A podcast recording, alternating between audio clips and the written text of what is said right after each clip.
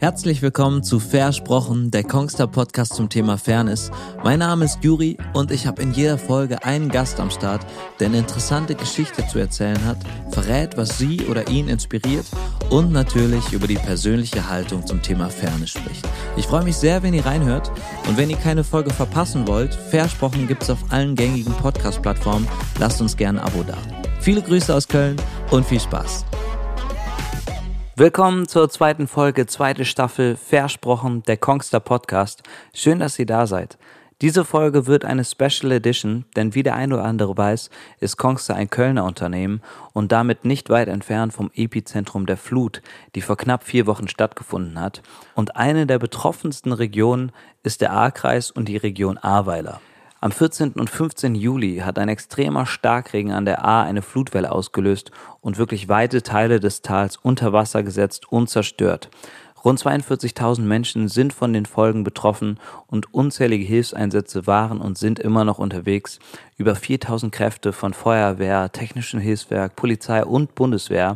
Und auch die geschätzte Schadenssumme ist enorm hoch. Die liegt bei 3,7 Milliarden Euro alleine schon bei kommunalen Einrichtungen. Das heißt äh, Schulen, Kindertagesstätten und Sportanlagen. Ich habe heute zwei Gäste hier, die für mich absolut exemplarisch für die Solidarität stehen, die zum Glück in Ahrweiler gerade herrscht. Schön, dass ihr da seid. Stellt euch doch einmal kurz selber vor und was ihr sonst eigentlich so macht. Ich hoffe, ihr könnt mich alle hören. Ich bin der Peter Kriechel, bin Winzer hier in Ahrweiler und äh, ja, mit einem eigenen Betrieb und hab, äh, bin unter anderem auch Vorsitzender des Ahrwein e.V.s. Das ist so der Dachverband aller Ahrwinzer. Und ja, was machen wir zurzeit? Zurzeit ist natürlich ähm, ja, absolute Aufräumarbeiten, die anstehen, äh, Häuser, Betrieb entkernen, äh, Maschinen neu ordern, denn so ein bisschen läuft die Zeit gegen uns. Äh, sprich, für die nächste Lese steht bei uns vor der Tür. So in drei Wochen um den Dreh rum sind wir hier bei uns schon dran und müssen die ersten Trauben lesen und die im besten Fall bei uns auch in den Keller bekommen. Und das ist im Moment so die Aufgabe, die ich da angehe und nebenbei dann noch ein ganz, ganz tolles Projekt mit Foodwein. Ähm, ja, ins Leben gerufen habe als Initiator und ähm, mhm. Das bin ich. Genau, und wir haben einen zweiten Gast. Magst du dich auch mal kurz vorstellen?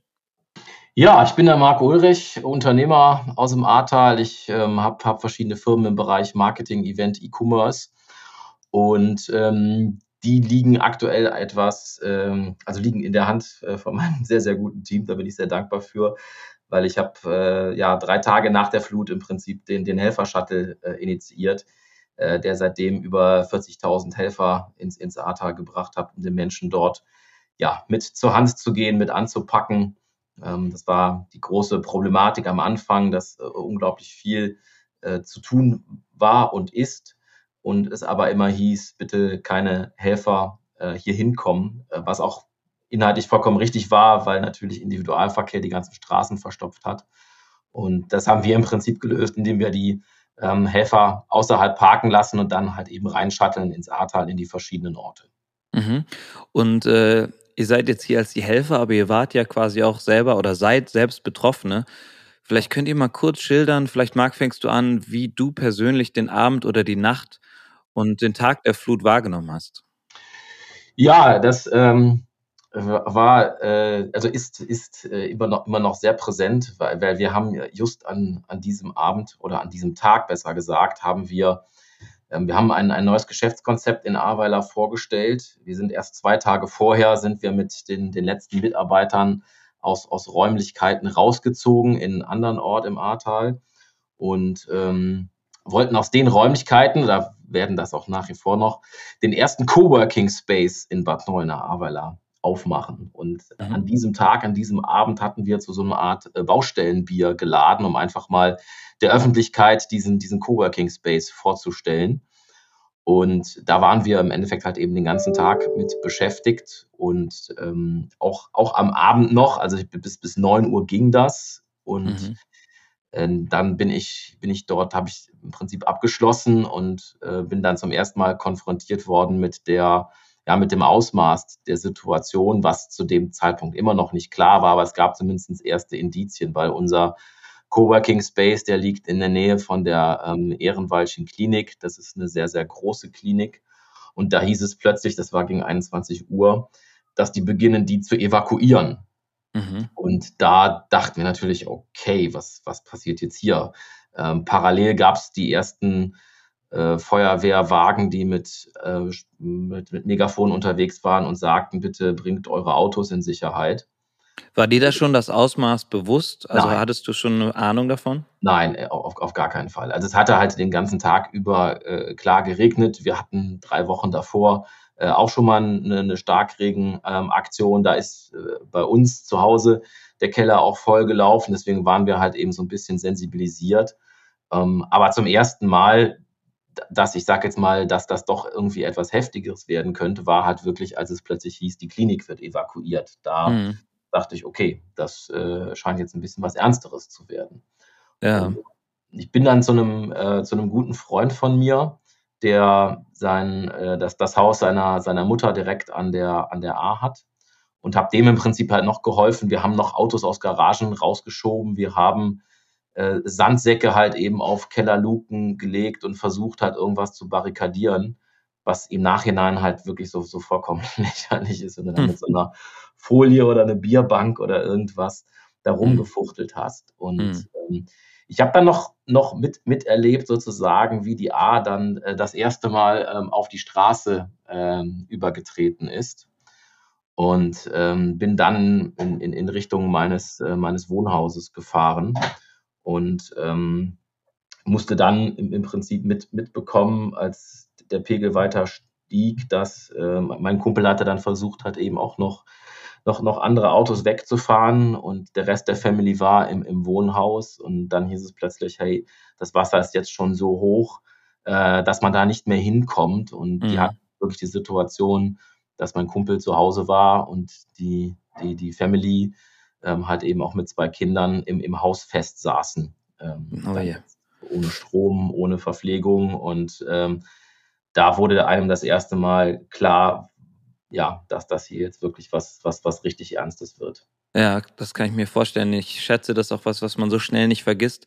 Peter, kannst du dich noch gut an, an den Tag bzw. nach der Flut erinnern? Das wird auch, ähm, glaube ich, in den kommenden Jahren mich weiterhin begleiten. Also äh, ich muss sagen, ich habe fast ähnlichen Job gemacht wie Marc, also auch äh, wirklich äh, so lächerlich, wie er es sagt, Sandsäcke schippen. Also irgendwo, wir haben mit Hochwasser gerechnet, das Jahr, das war mhm. uns bewusst, ne, aber eher mit so einem Jahrhunderthochwasser wie 2016, wo dann vielleicht mal ein paar Keller vollgelaufen sind und äh, irgendwo das kommt wieder in die Reihe. Ne? Und ähm, so bin ich aufgebrochen, ich glaube gegen neun Uhr rum äh, zum Bauhof äh, und habe dann noch Sandsäcke so bei uns in den großen Bus geladen, für unser Weinhaus in Marienthal ähm, abzusichern. Und ähm, dann sind wir dann losgedüst und äh, noch mit einem Arbeiter von uns und äh, haben dann auch mit der Bier, besagten Bierbank, wie der Max schon sagte, und äh, Sandsäcken probiert, die Einfahrt äh, so zuzumachen. Denn wenn das Wasser überhaupt drüber kommt, dann geht das erst in die Einfahrt rein, denn die Terrasse liegt so ein bisschen höher, so 30 Zentimeter. Ne? Und dann haben wir geguckt, dass es da nicht in den Hof reinlief. Ne?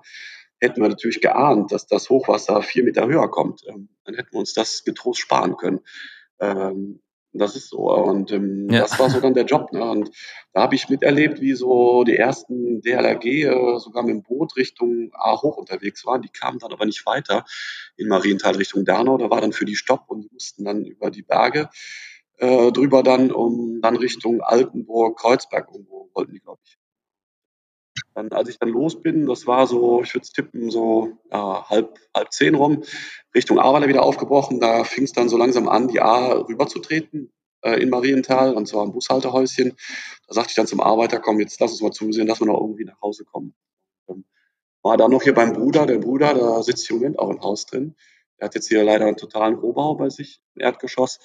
Und der ist direkt an der A dran und äh, war immer da noch dann dran, noch mit ihm noch ein paar Sandsäcke ähm, aufzutoben. Und ähm, dann musste ich aber dann auch so Richtung 10 Uhr bin ich dann aufgebrochen Richtung Heimat, denn mein Haus liegt auf der anderen A-Seite. Genau, also ich musste dann einmal nochmal rüber und das ja, bin ich mhm. auch ganz cool drüber gefahren äh, noch so und äh, bis dass die Brücke immer eine Stunde später nicht mehr da war. Und ähm, ja, dann war es so eigentlich den Job, äh, weil man hat das über Social Media auch so ein bisschen natürlich verfolgt ähm, was ist mit der Flut, wie weit geht's und hat dann immer schon Horrorszenarien und Meldungen bekommen, der A hoch und hat natürlich das Ganze ein bisschen Blick gehabt. Ne? Also, dass meine Frau dann mal fuhr, eine halbe Stunde später, ja, die A ist noch drin und äh, noch eine halbe Stunde später fuhr sie dann los. Da rief mich der Nachbar an, äh, Peter, bei euch im Garten ist Wasser. Sag ich, das kann nicht wahr sein. Ne? Da rief ich meine Frau an, pass mal auf, komm sofort mhm. zurück, wir haben Wasser im Garten. Problem dabei war, dass ähm, ich eben halt auch äh, noch Hühner halte im Garten hinten dran und ähm, 13 Hühner ganz unten sitzen habe. Die konnten wir dann Gott sei Dank noch aus dem Wasser ziehen.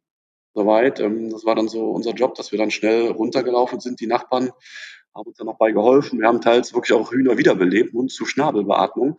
Muss man sich mal vorstellen. Hat funktioniert. Und die Hühner leben noch soweit. Alle. Und ähm, haben dann immer diese Nacht bei uns im kleinen Gäste-WC 13 Hühner überlebt. Und ähm, eingewickelt in, äh, ja, äh, ja, das war so, so meine Nacht. Und dann ging es immer, immer weiter. Der größte Schreckensmoment, äh, wo ich dann richtig Angst bekommen habe, ist, also mein Haus liegt eigentlich ziemlich hoch, dass da nichts passieren kann außer im Garten. Ne? Und ähm, dann kam aber, das war dann schon wirklich äußerst spät, ich würde sagen so Richtung zwölf rum, die Feuerwehr klopfen, evakuieren. Denke ich, oh, was ist denn jetzt los? Bedeutet, mhm. da war, die, äh, war der Wasserstand gerade auf Höchststand. Da habe ich gesagt, ey, was soll denn hier noch passieren? Wenn wir hier unter Wasser stehen, unser Keller unter Wasser steht, dann steht ganz Ahrweiler bis zum Dach unter Wasser.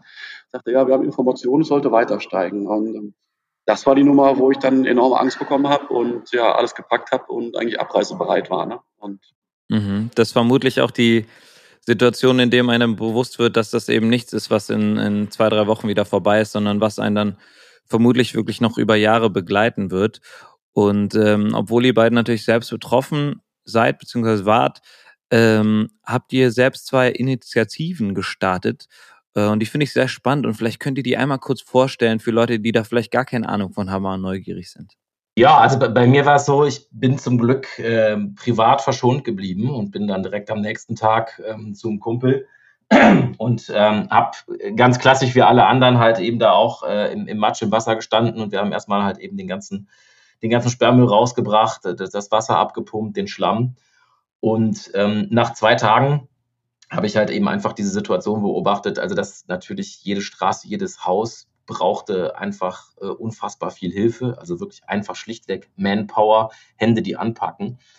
Und auf der anderen Seite kam im Prinzip unentwegt durch die, durch die Nachrichten, bitte kommt auf gar keinen Fall hier ins Ahrtal. Und dann habe ich gesagt, okay, ich kann jetzt die nächsten Tage ja weiter Schlamm schippen oder ich konzentriere mich auf das, was ich, was ich ganz gut kann. Äh, und habe mich gefragt, so wie, wie kannst du aus deinen zwei Händen 2000 Hände machen? Mhm. Und ähm, die, die Problemstellung war klar, hier müssen Leute hin, aber sie können halt nicht alle individual hier hin. Also brauchen wir einen, einen Shuttle-Dienst. Und dann haben wir samstags ein bisschen angefangen rumzutelefonieren und haben sonntags schon die ersten 300 Menschen ins Ahrtal gebracht. Und ähm, daraus ist dann im Prinzip der Helfer-Shuttle entstanden. Und wir sind ja sonntags mit 300 gestartet und haben das eigentlich fast innerhalb von, äh, von, von sechs, sieben Tagen verzehnfacht. Also wir waren an, an einem Spitzenfreitag, haben wir über 3000 Helfer ins Tal gebracht mit über 50 Fahrzeugen. Mhm. Und ähm, aus, aus so einem anfänglichen Campingtisch, also ich weiß noch genau, wir haben am Anfang gesagt, hey, parkt einfach in den Parkbuchten vom Gewerbegebiet und ähm, mittlerweile ist, ist unser, unser Shuttle-Camp sind etwa fünf Fußballfelder groß äh, mit Parkplätzen für, für bis zu 1500 Fahrzeugen. Ähm, also das hat einfach eine, eine, eine extreme Eigendynamik ähm, bekommen. Und ähm, es ist ähm, ja einfach, einfach Wahnsinn zu sehen, wie viele Menschen sich auch jetzt fünf Wochen nach der Katastrophe ähm, immer noch auf den Weg machen. Auch, was auch hast du im, im Kopf, was das so für Menschen sind? Hast du eine, gibt es da ein spezielles Alter, wo man merkt, ah, das sind vermehrt, sagen wir mal, Studenten oder was für Menschen kommen zum Helfen? Ähm, alles. Also mhm. wirklich komplett quer durch die, quer durch die Bevölkerung, jung bis alt ähm, von Norden bis Süden, von Westen nach Osten. Also es ist auch beileibe nicht so, dass da jetzt irgendwie nur Leute aus dem Umkreis von 50 Kilometer kommen für einen Tag, sondern ich habe mittlerweile fast 200 bis 250 ähm, Helfer, ähm, die seit Tagen oder, oder Wochen bei uns campen, also im, im Wohnmobil, im Zelt oder, oder im Camper. Äh, wir haben mittlerweile eine komplette äh, Infrastruktur dort stehen, von, von Catering, Versorgung, sanitäre Anlagen. Und ähm, ja, es ist, es ist tatsächlich wirklich alles, äh, alles vertreten. Und ähm, alle sind aber am Ende des Tages eint eins, sie wollen helfen. Ja, und das mhm. ist letztendlich das Motiv, was, egal ob, ob, ob jung oder alt, alle miteinander verbindet. Mhm. Peter, du hast auch eine eigene Initiative gegründet, die sehr spannend ist. Willst du da mal kurz erzählen, was du da genau gemacht hast und vielleicht auch, wie du auf die Idee die gekommen Idee, bist? Äh, stammt, äh, muss ich fairerweise sagen, gar nicht so richtig aus äh, meiner Feder, so der erste Stein des Anstoßes, wollen wir es mal so sagen. Und zwar äh, kam da eine ja, sehr kreative Gastronomin hier aus ist die Linda Kleber, von Klebers Küche und Garten auf die Idee, oder vielmehr, es ging erst bei ihr im Familienchat rund äh, mit Bildern von dem, was sie noch retten konnte. Also das Einzige, was sie bei sich aus dem Restaurant hat äh, retten können, waren Weinflaschen äh, gewesen. Und ähm, alles andere ist zerstört. Und mhm. äh, jemand da hat sie Weinflaschen dann mit Schlamm bedeckt gehabt und hat das in den Familienchat reingestellt. Und ähm, da hatten wir dann äh, ja das große Glück, mhm. dass in dem Familienchat auch der Daniel Koller mit dabei ist. Auch ganz, ganz wichtige Person, der so ein bisschen hinter Flutwein steckt ähm, kommt aus der Marketingbranche und ist da immer sehr, sehr äh, gut unterwegs. Auch bei Seven One ist er beschäftigt und ähm, kam dann dahin. Das erste, was er wohl in den Familienchat geschrieben hat, liebe Linda, ähm, auf jeden Fall die Flaschen nicht waschen. Lass sie so. Ne? Also er war von diesem Anblick, äh, ich sag mal, äh, so bewegt und ähm, ja so erhaben, äh, was der Anblick dann mit ihm wohl erlöst hat und kam dann auf die Idee, Linda, daraus müssen wir was tun. Und ähm, dann kam ich mit ins Boot die zwei oder. Linda dann zu mir, Peter, Peter, wir haben die Idee hier. Äh, wir haben die Flaschen gefunden, Flutwein etc. Wir müssen da irgendwas mitmachen. Und ähm, ich möchte da keine One-Man-Show irgendwas für mich machen, für mein Restaurant und sowas, sondern ich möchte euch Winzern irgendwas zurückgeben, dass wir da eine schöne Initiative aufsetzen hier mit dem Daniel zusammen. Und äh, sage ich, hey, wunderbar, gute Idee, lass uns das angehen. Das kriegen wir irgendwie hin und äh, machen was Schönes daraus. Ja, und so äh, ja, haben wir drei Köpfe uns dann zusammengesteckt und viel, viel telefoniert und äh, Videochat und alles drum und dran. Wie könnte sowas sein? Wie könnte sowas äh, laufen? Und ähm, ja, dann kam der Stein so ein bisschen ins Rollen, so ähm, dass sich Daniel immer um die Kampagne gekümmert hat, ähm, bedeutet äh, Partner mit ins Boot geholt hat und ähm, möchte so mal den Kickstarter für uns, das war so dann ähm, Live-Auftritt bei Deutschland hilft auf Sat 1 gewesen, äh, wo wir dann live mal das Projekt kurz vorgestellt haben ja, und seitdem ist das dann nachher auch explodiert und auch in unvorstellbare Höhen geschossen.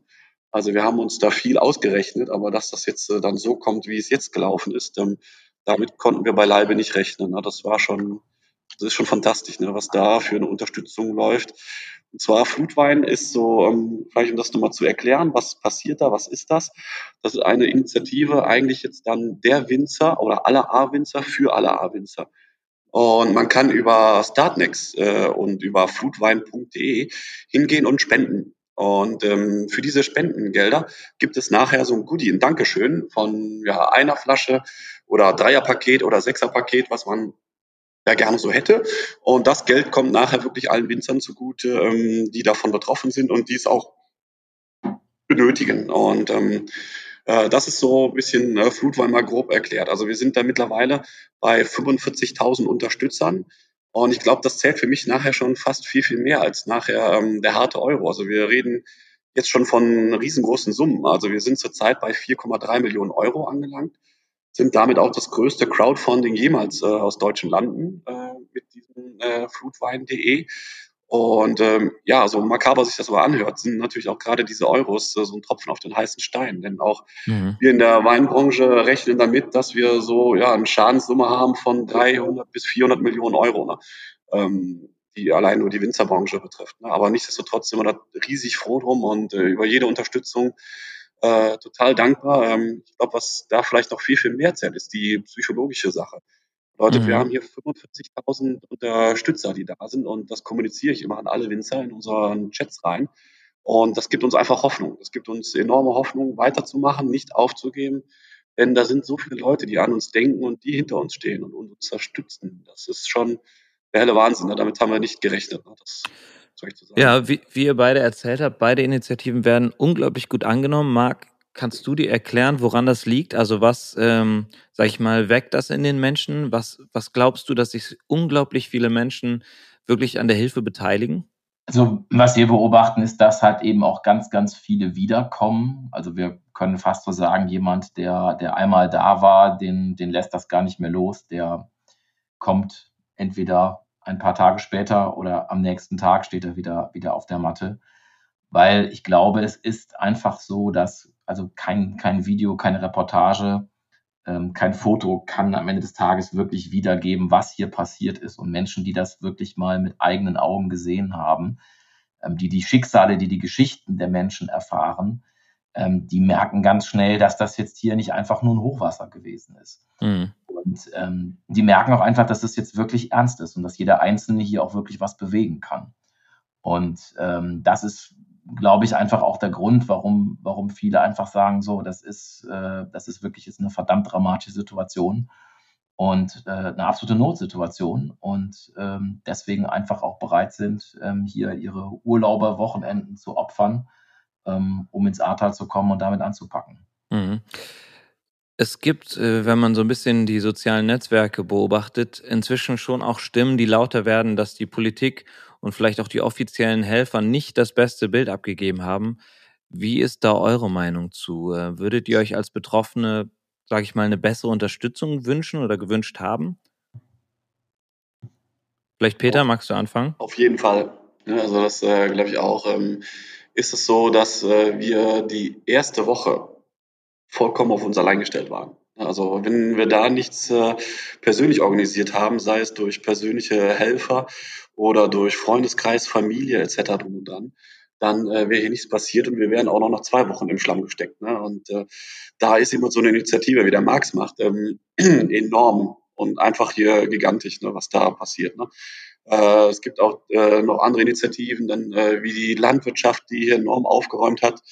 Äh, und fantastisch, was hier so abgeht. Das kann man sich wirklich nicht vorstellen, welcher Zusammenhalt ja auch äh, und dieses Gefühl, glaube ich, was hier entsteht vor Ort, ne, ähm, der Hilfsbereitschaft. Also ich glaube, wir sind so dankbar über die Solidarität, die uns entgegenschlägt, ganz egal in welcher Form, ob jetzt mit den Helfern. Äh, bei uns in der Branche, bei den Winzern war es so, es kamen Winzer aus allen Anbaugebieten Deutschlands, also aus äh, Württemberg, aus Stuttgart hinten raus, Franken, aus Luxemburg auch. Ähm, Kollegen da, die haben uns hier, ich will es mal so gut deutsch sagen, den Arsch gerettet. Ähm, mhm. Gingen dann für uns in den Weinberg, äh, weil wir unser Hab und Gut irgendwo retten mussten und sichern mussten. Ne?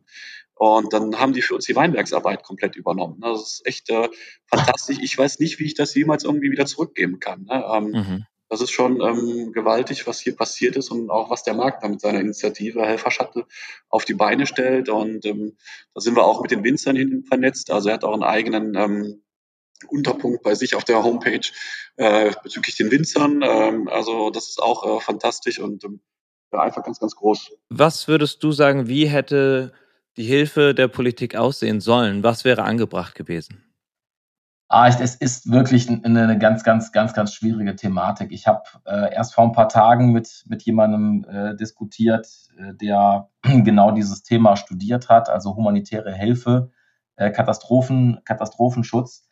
Und sie hat ganz klar gesagt, es tut ihr total leid, und, aber es ist einfach so, wir haben einfach das große Pech, dass unsere Lage, hochentwickeltes Land und einen, einen, äh, einen Einsatzraum von, ich sag mal, 50 auf 50 Kilometer, den gibt es einfach nicht. Der mhm. ist nie trainiert worden, der ist nie gelehrt worden. Und das ist eine Situation, die im Prinzip für alle komplett neu ist. Und ich glaube, dass das einfach auch der Grund dafür ist, warum das passiert ist, was in den ersten Tagen passiert ist. Also die Einsatzkräfte waren zwar da, ja auch zu Hunderten, ja auch noch gestapelt am Nürburgring, sage ich jetzt mal, aber die hatten einfach keinen, keinen Einsatzbefehl. Ne? Also man mhm. hat den, den, die vor Ort war auch einfach äh, angemerkt, wie, wie schwer das denen fällt. Äh, die hätten am liebsten eigentlich sofort angepackt, aber sie, sie durften in Anführungszeichen einfach nicht. Ne? Mhm. Ähm, in, insofern ist das glaube ich, was wir jetzt hier wieder erleben, einfach äh, ein, ja, ein, ein, eine große Thematik von, von Struktur, Behörden, äh, Hierarchien ähm, und halt eben der fehlenden Möglichkeit, einfach zu sagen, äh, wie Peter und ich das können, weil wir das einfach halt ähm, aus, der, aus, der, aus der Unternehmersicht her tun, also einfach zu machen. Ähm, das geht halt für einen, ich sage jetzt mal, Feuerwehrmann oder Rettungssanitäter oder auch einen Soldaten nicht. Der kann halt einfach nicht, ich sage jetzt mal, äh, irgendwas machen, in eine Eimerkette gehen, äh, weil das unter Umständen nachher sogar irgendwie ein Disziplinarverfahren irgendwie nach, mhm. sich ziehen könnte. Ne? Das ist alles total dramatisch und das hätte auch alles äh, für, natürlich äh, für, die, für die Bevölkerung alles, äh, alles anders laufen müssen. Ähm, aber ich glaube, man, man muss am Ende des Tages halt auch sehen, dass es einfach eine, eine unfassbar komplexe Situation ist. Und deswegen halte ich mich immer so ein bisschen zurück, weil man hat einfach selber nicht in der Situation gesteckt. Ne? Ich glaube, mhm. die ersten Tage war natürlich auch ganz klar das Thema Prio AAA ist, ist Menschen bergen und retten. Ähm, das, das lief ja wirklich noch über Tage, dass, ich sage jetzt mal, auch alle anderen Themen erstmal zurückstanden, weil es schlichtweg darum ging, äh, die, die noch am Leben waren, äh, zu bergen und zu retten. Äh, viele Orte waren überhaupt nicht erreichbar. Also wir haben ja hier äh, die ganze Zeit immer nur Hubschrauber äh, über uns fliegen gehabt. Ähm, also auch, auch das finde ich wirklich ähm, Wahnsinn, diese akustischen Eindrücke der ersten mhm. Tage. Also die ganze Zeit nur Blaulicht, nur Hubschrauber. Also das äh, wird, wird mit Sicherheit viele auch noch, noch lange Zeit mit beschäftigen. Aber ähm, ja, deswegen natürlich äh, jetzt von außen gesagt, klar, da hätte einfach viel, viel mehr äh, passieren müssen. Und, und ich hoffe sehr, dass wir so ein bisschen als, als Blaupause dafür dienen können, dass das da in Zukunft einfach anders entschieden und äh, in, ja, gehandelt werden kann, damit sowas eben einfach nie, nie wieder passiert. Mhm. Ja, es muss auf jeden Fall, so würde ich sehen, zumindest nachgearbeitet werden. Also Marc sagt auch viel, viel vollkommen richtig. Ne? Leute, wir haben eine Katastrophe erlebt, die so bisher nicht da und nicht greifbar und nicht packbar war. Ne? Ihr habt es beide schon so ein bisschen angesprochen. Man merkt, ähm, dass sich die ganze Thematik, so sage ich mal, der Öffentlichkeit so langsam entzieht. Aber ähm, Aweiler davon ja noch ziemlich lange, ja, ziemlich lange Probleme haben wird. Wie sieht so die Zukunft des Kreises aus? Was sind da eure Gedanken zu? Äußerst schwierig. Also ähm, das ist für uns äh, enormer Marathon, der uns hier bevorsteht. Ähm, daher auch die Bitte, äh, vergesst uns nicht. Ne? Egal in welcher Form, äh, sei es medial, und sei es auch mit Helfern, ähm, jetzt für zum Beispiel auch für Marc, für den Helfershuttle etc. drum dann. Ganz, ganz wichtiges Thema. Ne? Das, äh, das wird ein enormer Marathon. Also wir werden hier Jahre dran sein, um das Ganze wieder aufzubauen. Ne? Im Moment sind wir so schon, ich sag mal, vielleicht so in der zweiten, dritten Phase. Bedeutet, die meisten äh, sind am Entkernen oder haben entkernt und ähm, jetzt geht's dann irgendwann äh, für die ersten in die Trocknungsphase rein, also dass man äh, Bautrockner braucht, um das alles zu trocknen. Und danach muss natürlich wieder aufgebaut werden. Ne? Und ähm, mhm. du hast es in deinem Intro auch schon mal erwähnt, ähm, von wegen den Schäden, auch gerade in der Infrastruktur und ähm, bei allem drum und dran. Das ist enorm. Also es gibt ja so gut wie keine Schule, keinen Kindergarten mehr, keine Brücken. Das ist ja, es liegt alles bei Null so ein bisschen. Ne? Und ähm, ich sehe sowas häufig natürlich für mich als Unternehmer irgendwo immer wieder auch als Chance. Ich glaube, anders kann man es gar nicht nehmen. Also, mhm. dass man nach vorne schaut und guckt, pass mal auf, äh, gut, es ist jetzt so passiert, wir, es kann keiner zurückdrehen die Zeit und wir müssen das Beste daraus machen. Und ähm, das ist natürlich jetzt auch dann die Sache, dass das auch auf kommunaler Ebene so sein und so laufen muss, dass man immer das Beste jetzt aus dieser Situation, so wie sie ist, macht. Ne? Und ähm, das vielleicht auch äh, etwas anders angeht. Ne? Ich glaube, der Marc, ja. weiß ist auch ein sehr, sehr kreativer Kopf. Ich weiß nicht, Marc, ähm, was hast du für Gedanken? Ja, also das, was du, äh, was du gerade geschildert hast, ist, ähm, es ist halt einfach Wahnsinn. Und ich finde, das, das ist mir so aufgefallen. Man ist ja die ersten Tage so in seiner eigenen Bubble. Also auch je nachdem, ja. also wo man jetzt ist, ob man jetzt irgendwie die A hoch rauf wohnt, ob man jetzt aus Bad Neuenahr-Ahrweiler kommt. Und ich möchte gerne mal dieses Brückenbild aufnehmen, weil ich finde, das ist einfach so unfassbar drastisch. Mhm. Ähm, ich komme aus Bad Neuenahr-Ahrweiler und ja, natürlich relativ am nächsten Tag war klar, hey, äh, alle unsere Brücken sind weg in Bad Neuenahr-Ahrweiler, bis auf eine. Und ähm, da hat es noch ein paar Tage gedauert, bis die dann wieder befahrbar war. Aber ähm, du denkst die ganze Zeit nur, boah, Wahnsinn, wir haben in Bad Neuenahr-Ahrweiler keine Brücken. Und plötzlich machst du mal irgendwie so ähm, die, die Klappen auf und stellst fest, wir haben fast im gesamten Ahrtal keine Brücken mehr. Wir haben sage und schreibe 63 Brücken verloren von, ich glaube, irgendwas um die 72. Das muss man sich mal vorstellen, einfach von der Dimension, was das bedeutet. Ja, also mhm. sind 63 Ufer sind am Ende des Tages halt eben nicht mehr miteinander äh, verbunden. Alleine ähm, so, eine, so eine Dimension und so eine Thematik macht einem einfach nochmal klar, was hier passiert ist und was natürlich einfach auch mal, mal unabhängig davon, ich glaube, wir haben 25.000 äh, Häuser betroffen. Ähm, es gibt so Themen, dass, äh, also natürlich, es sind etliche ähm, einsturzgefährden, es müssen etliche abgerissen werden. Es ist nicht sicher, wie viele von denen, die abgerissen werden, überhaupt nochmal an dieser Stelle aufgebaut werden können. Es gibt Menschen, die haben nicht mal mehr ihr Grundstück. Also das ganze Grundstück ist einfach weg. Ähm, der, der, der ganze Schienenverkehr ist weg. Also es ist einfach ein, ein, ein Ausmaß, was man, wenn man das nicht gesehen hat, sich einfach schlichtweg nicht vorstellen kann. Und bin da vollkommen beim Peter. Das ist alles schrecklich, aber es ist einfach so, wie es ist. Wir, wir können die Uhr nicht zurücktreten. Und jetzt geht aber wirklich darum, ähm, wir haben jetzt, würde ich sagen, die ersten Wochen gesprintet. Das war auch total wichtig. Aber für den Wiederaufbau ist es total äh, essentiell, dass man sich wirklich auch ähm, die Ruhe nimmt, weil es hängt jetzt nicht mehr an einer Woche. Mhm. Und, und, da finde ich es persönlich total wichtig, dass man halt wirklich einfach die, die richtigen Köpfe an den Tisch holt und wirklich echte Visionen entwickelt fürs Tal. Also wirklich überlegt und das in allen Bereichen, äh, in der Infrastruktur, in der Nachhaltigkeit, äh, in, in, in Bevölkerungsstrukturen, wie, wie, sieht Wohnen aus äh, in Zukunft im Ahrtal, äh, was ist mit unserem Tourismus, wofür wollen wir in Zukunft stehen. Also da gibt es natürlich einfach unfassbar viele Themen. Und da wünsche ich mir einfach sehr, dass das jetzt nicht schnell einfach irgendwie abgehandelt wird, sondern dass man sich halt wirklich sehr, äh, sehr klug überlegt, wie wollen wir dieses Tal wieder aufbauen, weil ich persönlich glaube, wir werden jetzt fünf bis zehn harte Jahre vor uns haben des Wiederaufbaus. Aber ich glaube auch ganz fest, dass wenn wir das klug anstellen, ähm, dass wir danach Möglichkeiten haben, ähm, die wir davor einfach nicht gehabt hätten. Ja, Marc, du bist ja mit dem Shuttle auch sehr nah an den Menschen dran. Wenn das jetzt hier jemand hört und sagt, ich möchte helfen, was kann man tun? Ähm, ja, das Einfachste ist sich ins Auto setzen, äh, in die Grafschaft kommen, Innovationspark Rheinland, dort parken, von uns ins Tal geschattelt werden, mit anpacken und wieder hochkommen. Und das halt eben so oft und so lange wie möglich. Also das ist nach wie vor das, was, was den Menschen physisch wie psychisch am meisten hilft. Es ist also unabhängig davon, dass es natürlich toll ist, wenn du einfach, also je, je mehr Hände du hast, desto schneller wirst du fertig. Ne? Viele Hände, schnelles Ende.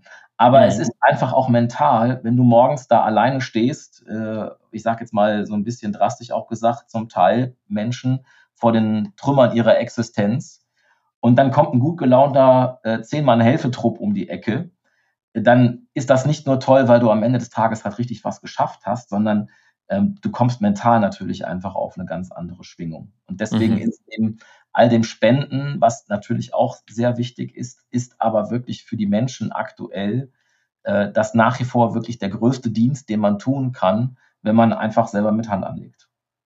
Falls es also Menschen da draußen gibt, ähm, die Lust haben zu helfen, die das hier gehört haben, ähm, informiert euch, schaut euch die, äh, die Shuttles an. Wie, äh, wie kann man vielleicht nochmal ganz kurz, äh, wie kommt man an dieses Shuttle ran? Wo muss man sich melden? helfer-shuttle.de. Da sind im Prinzip alle Informationen drauf, von Anreise über Ablauf bis äh, was muss ich bringen, mitbringen, wie läuft, wie läuft das Ganze ab. Und Peter, wie kriege ich so einen Flutwein? Ja, im einfachsten Fall äh, geht ihr auf www.foodwein.de. Da habt ihr im Moment noch Möglichkeiten für die nächsten zehn Tage. Ähm, das wird natürlich langsam alles knapp auch mit den Weinen. Äh, oder ihr geht einfach äh, auf die Homepage eures Winzers des Vertrauens.